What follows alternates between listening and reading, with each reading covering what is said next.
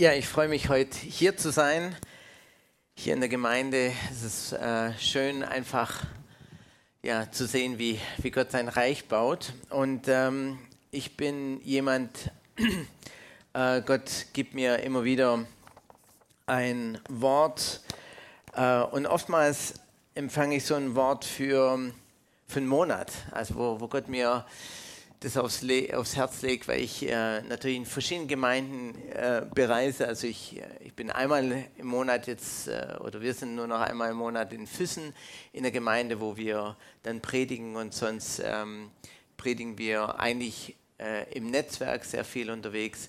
Und ähm, meistens gibt mir Gott so ein Wort für, ein, für einen Monat oder so. Und ich habe ich hab, ähm, tatsächlich in 2. Mose 15, 22 ein, ein Wort bekommen. Ähm, das habe ich auch in Memmingen gepredigt und so weiter. Ähm, und wenn ihr eure Bibel aufschlägt, ähm, dürft ihr sie gerne aufschlagen. 2. Mose 15, 22. Und bevor wir lesen, möchte ich ganz kurz so ein bisschen. Ja, der kommt gleich, oder? sind gerade noch am Arbeiten. Ähm, und bevor wir den Text lesen, möchte ich so eine kleine Einleitung bringen über das, was eigentlich geschehen ist, ähm, bevor Israel dahin gekommen sind. Und zwar war es so, dass Israel wurde, wurde viele, viele Jahre, 400 Jahre lang waren sie in Ägypten. Ägypten war am Anfang der Ort, wo Gott Bewahrung gegeben hat äh, Schutz gegeben hat äh, vom Hunger. Und äh, sie, haben, sie sind hingegangen ja, zu Josefs Zeiten. Ihr kennt wahrscheinlich die Geschichte. Und ähm, sie waren dort und, und Gott wollte sie aber wieder zurückführen. Und äh, so wie es eben im, im Leben ist, äh, nicht alles ist einfach, nicht alles ist, ist gerecht ähm, dann haben sie die Israeliten, die dort eigentlich, ich sage mal, zu Gast waren, äh, als Sklaven verwendet.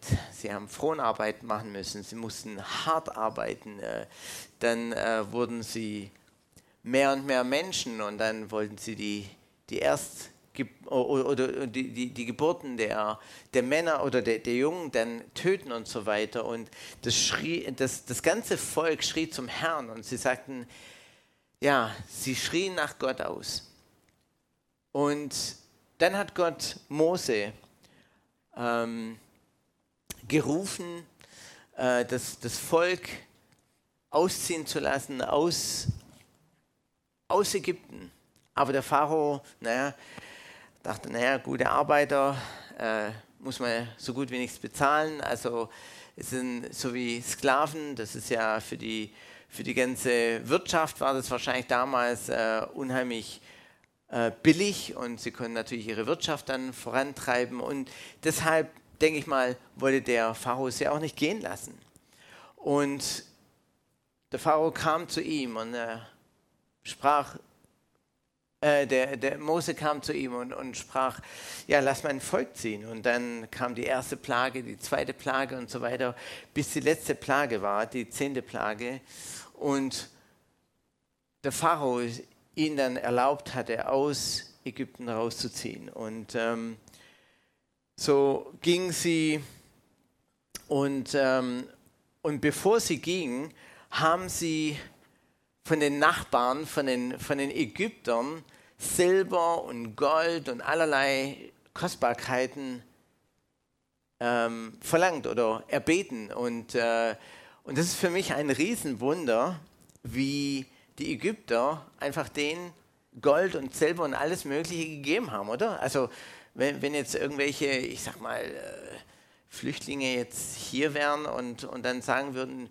ja, wir gehen jetzt wieder zurück in unser Land, aber gib mir mal einen Goldbarren oder so. Ich würde sagen, pff, weiß ich nicht, ja, so, ähm, wahrscheinlich hast du keinen, das ist wahrscheinlich das Problem.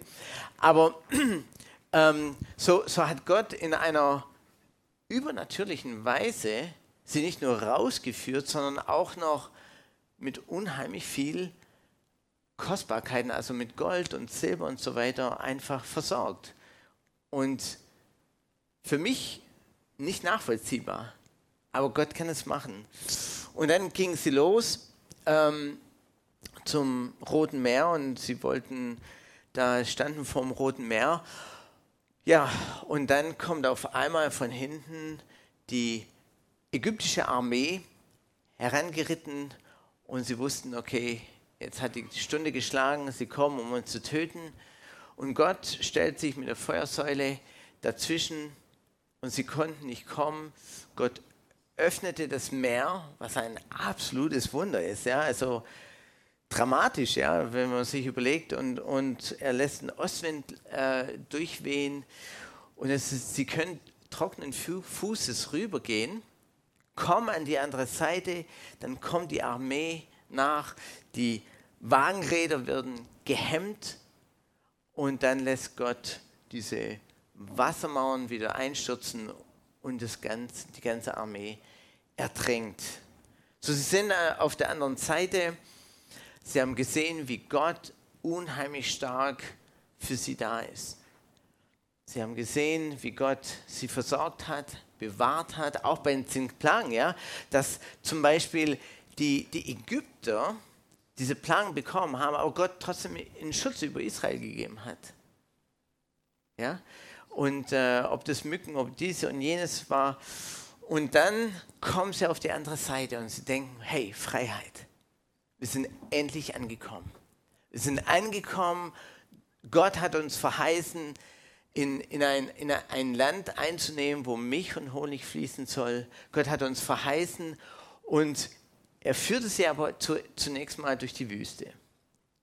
Gott wollte niemals die Israeliten 40 Jahre durch die Wüsten äh, wandern lassen, aber das ist ein anderes Thema. Und auf jeden Fall sind sie auf der anderen Seite. Sie sehen diese Armee, die sie eigentlich bedroht hatten, diese Sklaverei, dieses, dieses, äh, dieses ähm, Unterdrücktsein ist vorbei. Sie sind frei. Und, und das ist eigentlich ein, ein, ein Zeichen, ein, ein Symbol, wie, wie Ägypten damals ähm, ein Zeichen für, für die Sünde oder Sklaverei und Unterdrückung war. Pharao, der Teufel, der einfach sie geknechtet hat und Gott gesagt hat, ich möchte euch rausführen.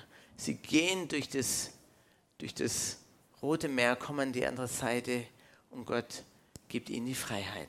Zeichen von Jesus, der uns herausgerufen hat aus Sünde, aus Finsternis hinein ins Licht. Und da war eine große Euphorie da. Da war Lobpreis. Mose hat äh, ein, ein, ein, Lied gesungen, Miriam mit dem Tambourin und die Frauen haben Reigentänzer und so weiter gemacht. Die Juden können ja richtig gut feiern. Drei Tage lang haben sie ein Lobpreisfestival gemacht.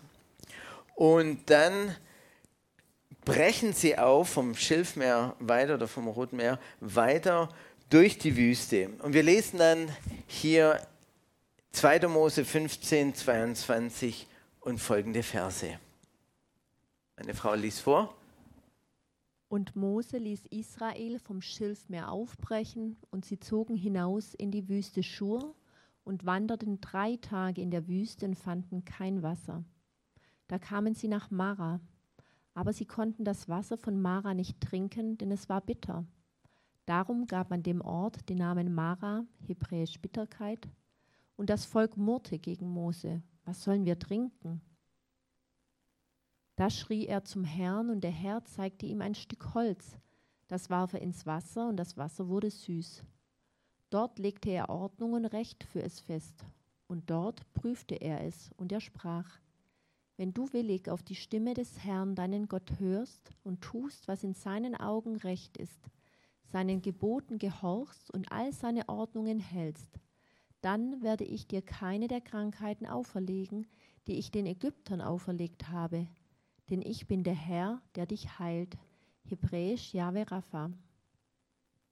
Also ich kann mir vorstellen, wie, wie die losgezogen sind und ähm, und die Situation, man liest es, aber man ist nicht manchmal so richtig drin. Also drei Tage durch die Wüste laufen, das ist echt nicht einfach. Ihr müsst euch vorstellen, da waren Kinder, da waren alte Menschen, uralte Menschen, äh, Menschen mit Rollatoren, gab es damals nicht, aber einfach Menschen, die schwierig laufen konnten. Sie sind in der Hitze durchgelaufen. Und dann kommen sie an ein Wasser. Und ich kann mir vorstellen, wie die, wie die jungen Männer gesehen haben, boah, ist das eine Fata Morgana, das ist tatsächlich Wasser. Und sie sporten hin, sie knien sich hin und sie nehmen einen Schluck und sie machen, boah, bitter. Und sagen den, den Leuten nicht trinken, das Wasser ist bitter, es ist verseucht, irgendwie so dergleichen. Und, ähm, und dann kam ein, eine normale menschliche Reaktion hoch.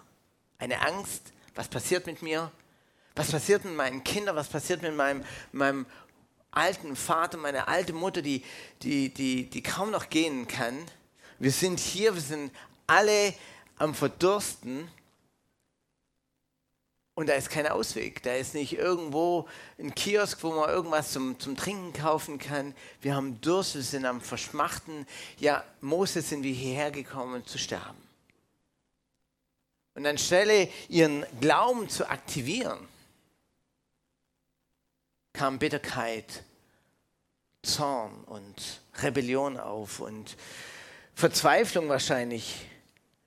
Und anstatt zu sagen, ja, der Gott, der uns geholfen hatte, der uns bewahrt hat in den zehn Plagen, die menschlich unfassbar sind, der Gott, der uns versorgt hat mit so vielen Gütern, der, der Gott, der uns durch, die, durch das Rote Meer hat durchlaufen lassen, das ist der Gott, der uns helfen wird.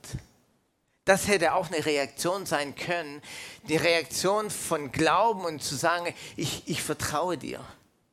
Ich vertraue, dass, dass du das Beste für mich hast. Und, äh, und ich kann mir vorstellen, wie, wie da rumgemeutert worden ist und, und äh, so gesagt haben, ja, denkt keiner hier, hat keiner die, die Route organisiert, ja, man, man läuft da so, so eine Wolke hinterher und, na, und, und gibt es da keinen kein, kein Plan und na, so werden zumindest in Deutschland, ja.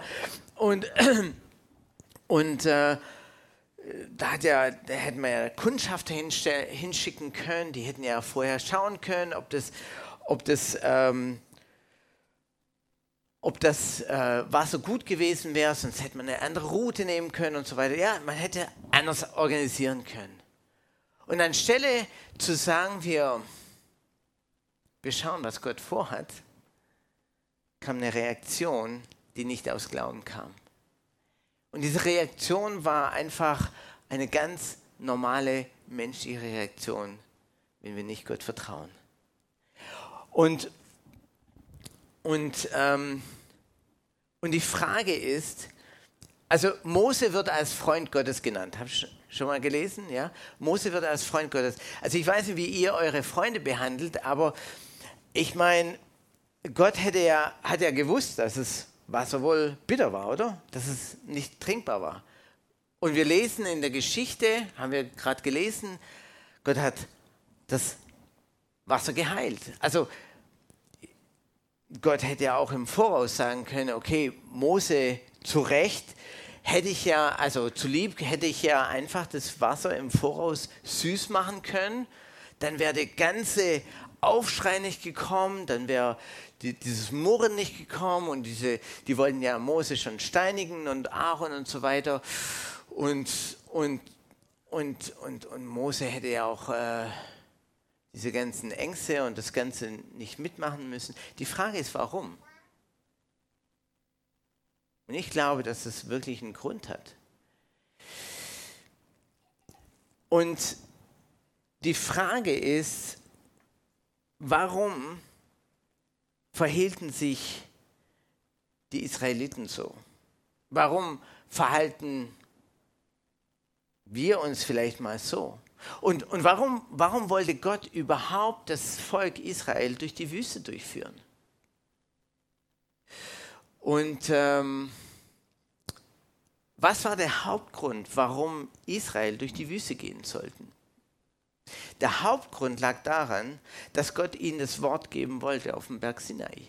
Gott wollte ihnen begegnen, er wollte ihnen das Gesetz geben, er wollte ihnen einen Rahmen schaffen, wo sie leben können, wo Gott sie segnen kann. Gott wollte ihnen begegnen durchs Wort.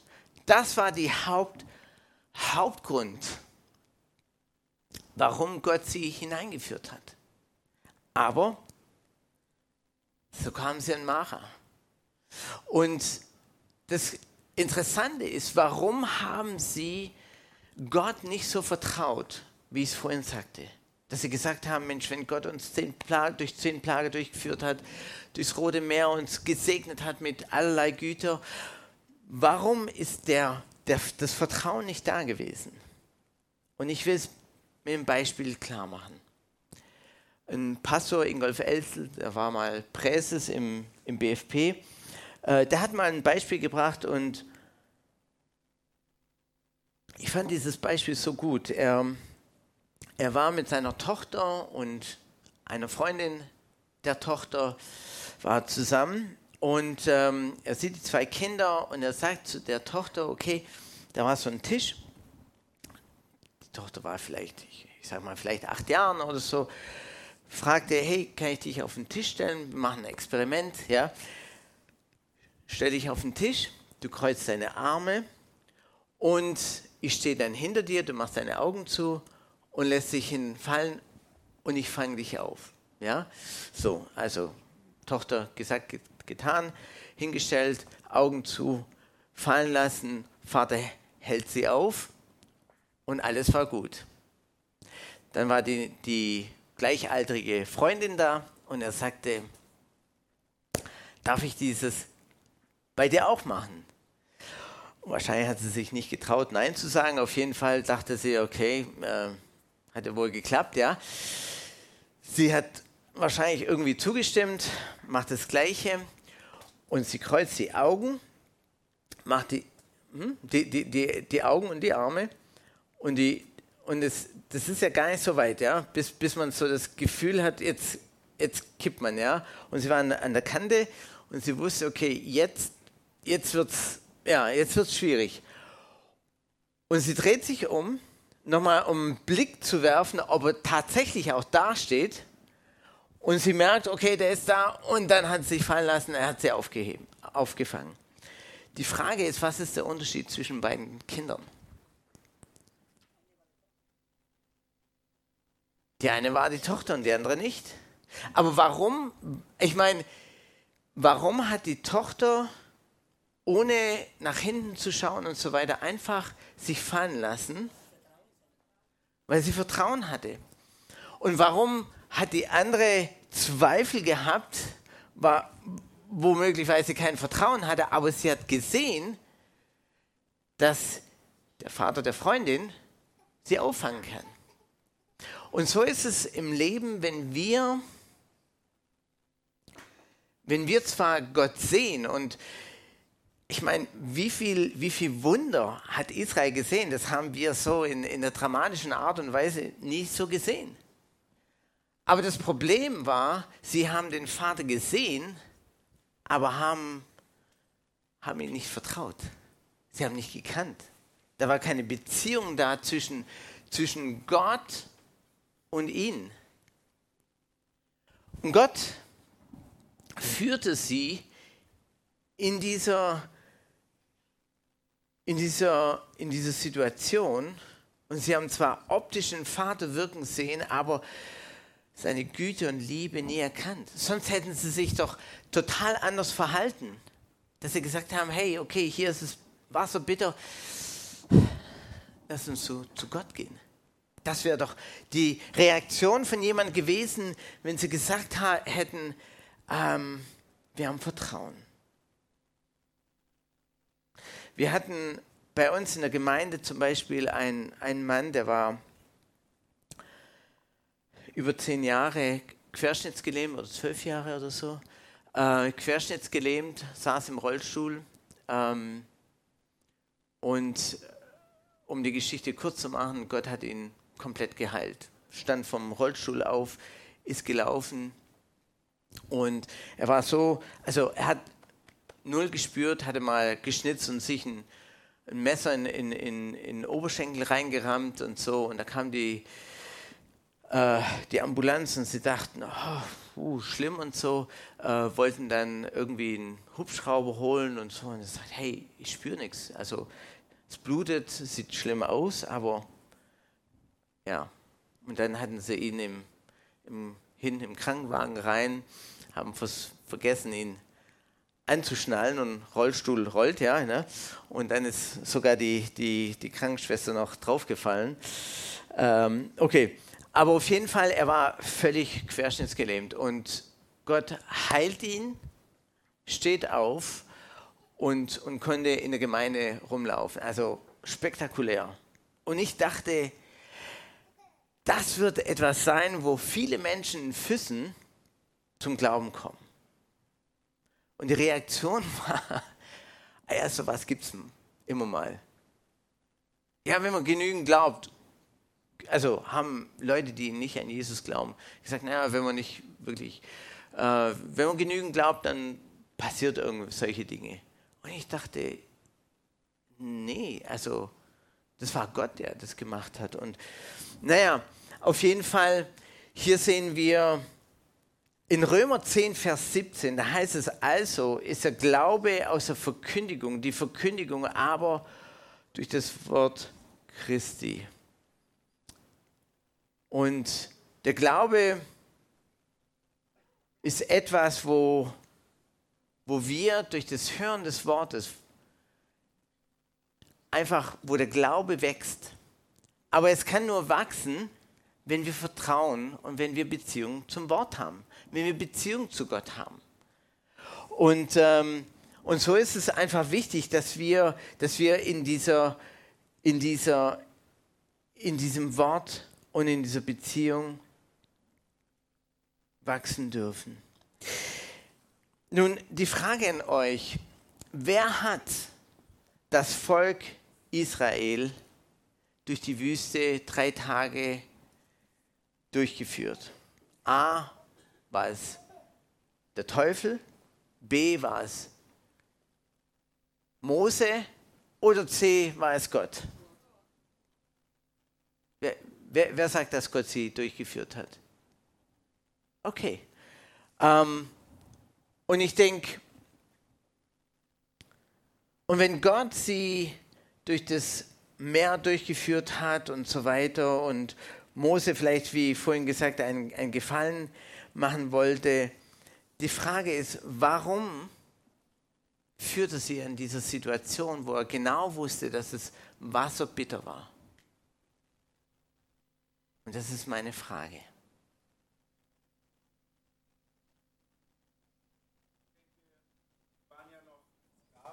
Ja.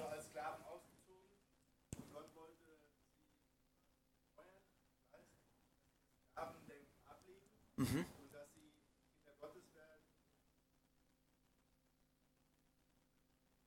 Ja, okay. Noch irgendjemand?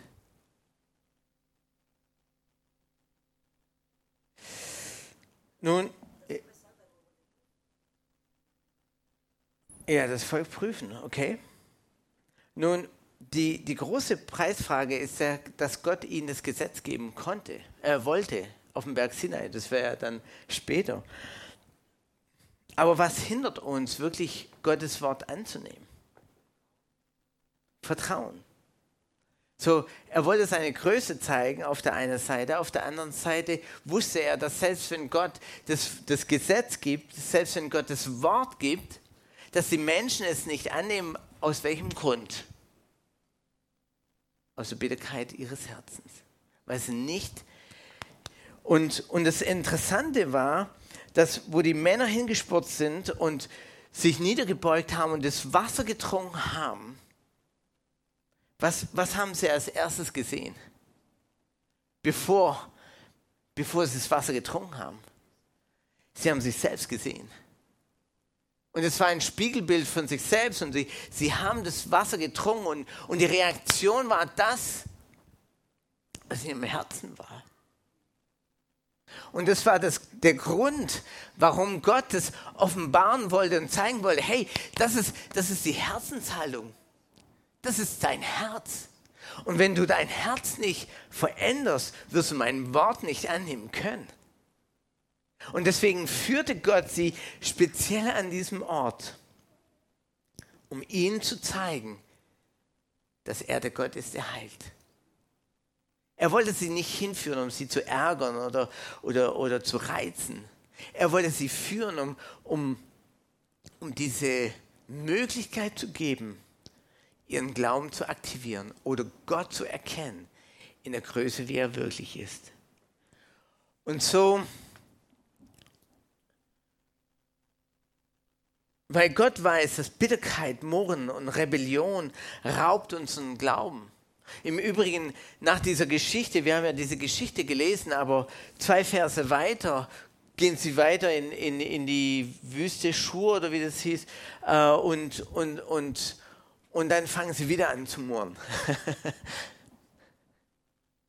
Äh, und dann hat Gott Wachteln und, und, und Manna und so gegeben, ja, hat sie erhört. Aber die, diese Herzenshaltung, Gott wollte ihn als allererstes in Begegnen, in Liebe und er wollte zeigen, ich bin für euch da. Ich bin für euch als Heiler da, als Rapha, als der Herr der Ernst, der Herr, der, der dich heilen möchte. Und, und weil eben Bitterkeit und so weiter uns hindert. Nun, dann kommt Mose und Gott, ja, alles schreit, alles äh, murrt, alles, ja, die, die, die fassen schon wahrscheinlich die, die, die Steine in den, in den Händen, um ihn vielleicht zu steinigen. Und Mose schrie zum Herrn, ich meine, es ging ja um sein Leder und so. Und, und dann sagt Gott, nimm ein Stück Holz und werf ihn ins Wasser.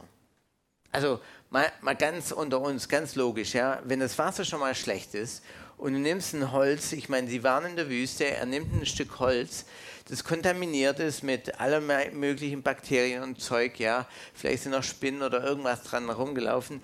Also das ins Wasser zu werfen, wird normalerweise nicht das, äh, das Wasser heilen, oder?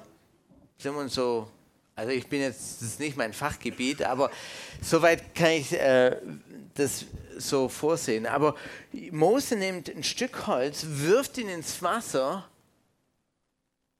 und dann wird das Wasser süß. Und sie prüfen es, sie legen es fest und sagen, hey, das Wasser ist gut. So die Frage ist, was, was hat Gott mit diesem Symbol zu tun? Und wir, wir wollen in 1. Mose 2,24 äh, lesen, es war ein prophetisches Zeichen für Jesus Christus.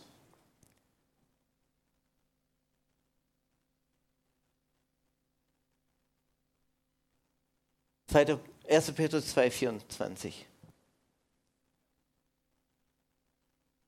der unsere Sünden an seinem Leib selbst an das Holz hinaufgetragen hat, damit wir, den Sünden abgestorben, der Gerechtigkeit leben, durch dessen Striemen ihr geheilt worden seid. Hier, der unsere Sünden an sein Leib, an das Holz genommen hat. Gott hat gezeigt, das, was im, im Grunde genommen im, im Wasser war, war das Spiegelbild ihres Herzens. Und Gott hat gezeigt, dass er durch das Holz, durch das Kreuz, ein Zeichen, ein prophetisches Zeichen für Jesus Christus, und er sagte, das wird kommen. Das werfe ich hin in deiner Zukunft. Das ist das, was sein, das sein Herz erneuert und heilt. Und und hier heißt es, der unsere Sünden an seinen Leib selbst an das Holz hinaufgetragen hat, damit wir den Sünden abgestorbene Gerechtigkeit leben, durch dessen Striemen ihr geheilt worden seid. Vergangenheit. So, Gott hat gezeigt, dass es, dass es das, was, was, was, ich, was ich mit euch tun möchte und, und, das Leben und manchmal Gott führt uns immer wieder zu bestimmten Stellen, zu Mara-Stellen hin und möchte unser Herz offenbaren, um es nachher zu heilen. und sein, das prophetische Bild war, das Wasser zu heilen, um, um seine Güte zu zeigen. Aber eigentlich wollte er das Herz der Menschen heilen, damit sie das Wort in Empfang nehmen können und einfach ähm, ihres, ihres Weges dann, dann weitergehen. Und ich habe immer wieder gemerkt, dass es Menschen gibt, die, die irgendwie immer wieder nach Mara hindurch marschieren. Und sie werden enttäuscht von einer Sache, kommen ins nächste, sie werden enttäuscht von der Sache. Und, und, und leider bei den meisten entsteht mehr Bitterkeit, mehr Unversöhnlichkeit, anstatt zu sagen, wo ist Gott? der mir begegnen möchte? Wo ist Jesus, der mir in meinem Herz begegnen möchte? Und ich denke, es gibt genügend Gründe, warum die Israeliten gemurrt haben. Sie waren 400 Jahre lang in, in, der, in der Fremde, ja. Sie wurden, okay, vielleicht nicht die ersten Jahre, aber viele, viele Generationen da waren die Sklaven, mussten hart arbeiten, da war, da war natürlich eine Verletztheit da. Aber Gott wollte ihnen begegnen mit Heilung. Ich möchte mit einem kurzen Beispiel ähm, zum Schluss kommen. Ich hatte, einmal hatte ich hier eine eine Frau gebeten, zu, äh, oder oh, nee, Quatsch, ich habe einen, Gottesdienst gehabt, habe dann einen Aufruf gemacht. Da kam eine Frau nach vorne und äh, sie hat einen Bandscheibenvorfall gehabt, ganz schlimm, musste operiert werden. Sie konnte sich also gerade so weit vorbeugen und dann hatte sie höllische Schmerzen. Und ich sage, okay, wir beten und ich lege die Hände auf und dann in dem Moment, wo ich anfangen will zu beten, spricht der Heilige Geist zu mir, Unversöhnlichkeit. Ich, ich höre auf zu beten und sage, du ist irgendwas, ist irgendwas, oh nee, Beziehung war das, äh, ist irgendwas mit Beziehung und so weiter. Und da flossen die Tränen, ja. Sie hat drei Kinder von drei verschiedenen Männern und Leben ist ein Chaos und so weiter. Und dann habe ich gemerkt, wie der Heilige Geist mich geführt hat, sie einfach diesen, diesen drei verschiedenen Männern einfach Vergebung auszusprechen. Und sie hat im ersten und zweiten und dritten und, äh, und da fließen die Tränen und so weiter. Und, und dann äh, ja, war eigentlich mehr Seelsorge. Ja. Und in, in der Zeit ist Lobpreis gelaufen und, und sie will zurück. Und ich sage, hey, wollen doch für deinen Bandscheibenvorfall beten. Und ich bete für sie und sie wurde komplett geheilt. Konnte wie so ein Klappmesser zusammengehen und sagt, boah, das, das gibt's doch nicht. Ich hätte noch so viel beten können. Aber die Frau wäre nicht geheilt. Sie ist geheilt worden. Warum? Weil, weil da etwas war, was, was eigentlich die Heilung gehindert hat. Und sie, sie vergibt, sie lässt los und Gott heilt. Ich hatte noch ein, ein Beispiel, okay? Und dann ähm, ähm, vor zehn Jahren, ungefähr zwölf Jahren, äh, vor zehn Jahren ist mein Vater gestorben und ähm, vor zwölf Jahren davor, äh, wo es ihm noch gut ging, ähm, war ich mit meinem, also mein Opa hatte für, für jeden der seiner Kinder so ein Ferienhaus gebaut in Kanada am See, äh, traumhaft, da haben sich die, die, ganze Verwandtschaft getroffen und so weiter. Und, ähm, und dann hat irgendwann mal mein Vater, wo ich ihn mal besucht hatte, da waren wir bei meinem Onkel und wir sahen das Ferienhaus, was er gerade zu dem Zeitpunkt vermietet hatte. Und er stand auf, ging an ein Fenster und sagte, ja, das ist dein Erbe. Ja, ich dachte, bin ich davon ausgegangen, ja, also meine Schwester und ich und so. Und so, ja, okay. Und dann einige Monate später, da war dieser Börsenkrach und so weiter, der hat, äh, in Kanada ist es so, dass man die Rente auch auszahlen lassen kann im Ganzen. Und er hat sich da ein bisschen auf der Börse verzockt und dann war ja, hat er Angst gehabt und dachte, okay, er muss das Ferienhaus verkaufen, ruft mich, ich war in Deutschland dann einige Monate später an und sagt, du, ich will das Ferienhaus verkaufen. Ich sagte, er sagte, ich will mein Ferienhaus verkaufen. Ich sagte, wie dein Ferienhaus? Ich dachte, das ist mein Ferienhaus, ja. Also ich habe nicht so schnell losgelassen und dann äh, sagte er, ja, hatte die ganze Situation erklärt und so weiter. Und ich merkte, boah, das ist schwierig. Und zwar deshalb, weil ich bin aus Kanada, ich bin ursprünglich äh, Kanadier, äh, in Kanada geboren. Meine Verwandtschaft, meine größte Verwandtschaft ist in Kanada. Und ich wusste, dass wenn, wenn ich diesen Ort nicht mehr habe, habe ich auch keinen Ort mehr, meine Fam Familie zu besuchen. Habe ich keinen Ort mehr, meine, meine Heimat zu besuchen. Und ich dachte, das ist jetzt nicht nur irgendein Ferienhaus. Es, es geht hier um, um, um, um meine Familie, es geht um, um mein Land, es geht um so. Und, und da war es eine, eine viel größere Sache. Und ich merkte, hm, das fühlt sich nicht gut an. Und ich musste mich irgendwo entscheiden, in meinem Herzen. Wie positioniere ich mich? Und ich weiß noch, ich war irgendwo, ich glaube im Keller bei uns, in, in der, im Heizungskeller, wo ich den Anruf bekommen hatte. Und ich sagte ihm, okay, egal wie du dich entscheidest, ich bin dein Sohn. Er hat das Haus, das Ferienhaus verkauft. Okay.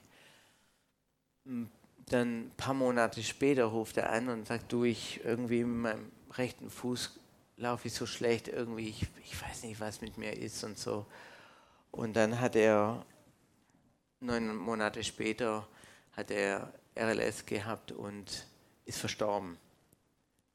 Und ich durfte, im Juni ist er verstorben oder Juli, und ich durfte im Mai noch bei ihm sein, am Sterbebett, und ihn zu Jesus führen. Hat Jesus erkannt, hat Frieden gehabt so wie er es einfach so wahrnehmen konnte, mitnehmen konnte.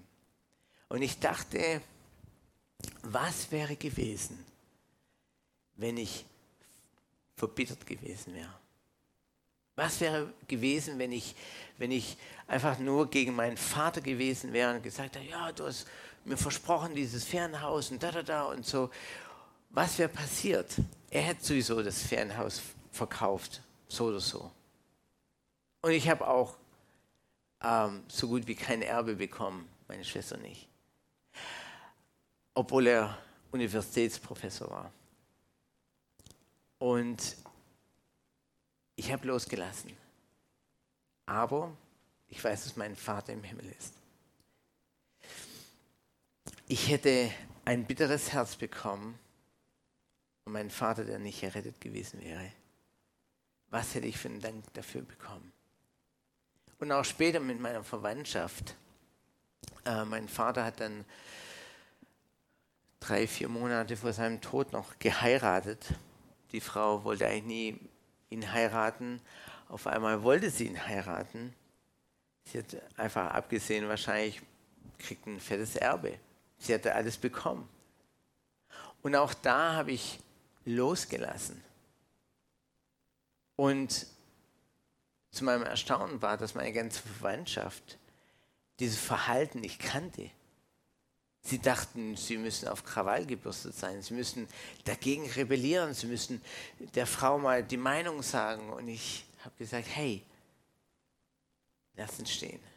Und das war etwas, wo für meine Verwandtschaft unheimlich wichtig war, zu sehen, wie man sich verhalten kann. Ja, spielen.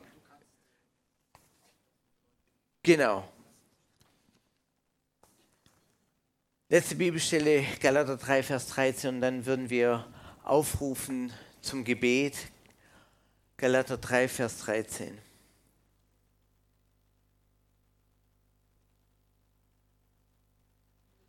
Jetzt.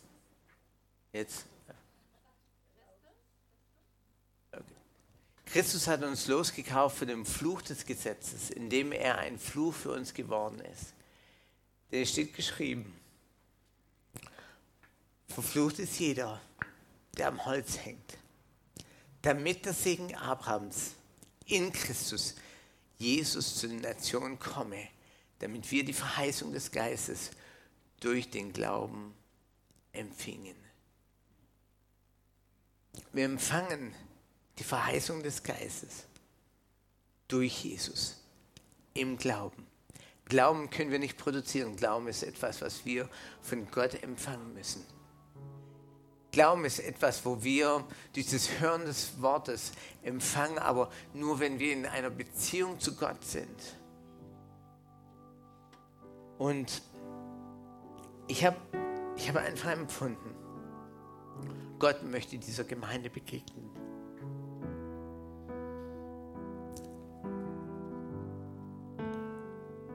Und ich glaube nicht, dass es Zufall war, dass Gott mir diese Predigt aufs Herz gelegt hatte für diesen Monat.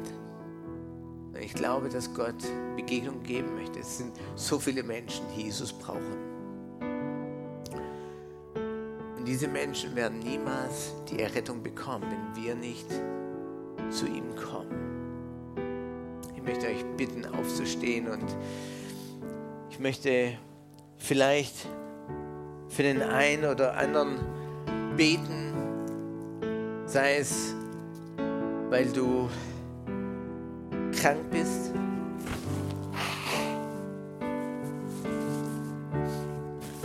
Oder weil du vielleicht auch gemerkt hast, Gott möchte mir in diesem Punkt auch begegnen.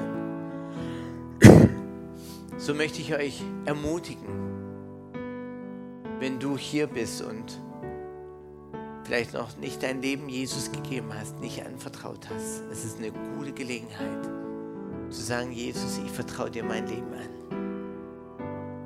Ich, er, ich erkenne, dass ich als Sünder bin und deine Gnade brauche. Und deswegen ist Jesus ans Kreuz gegangen, um unsere Sünden zu nehmen.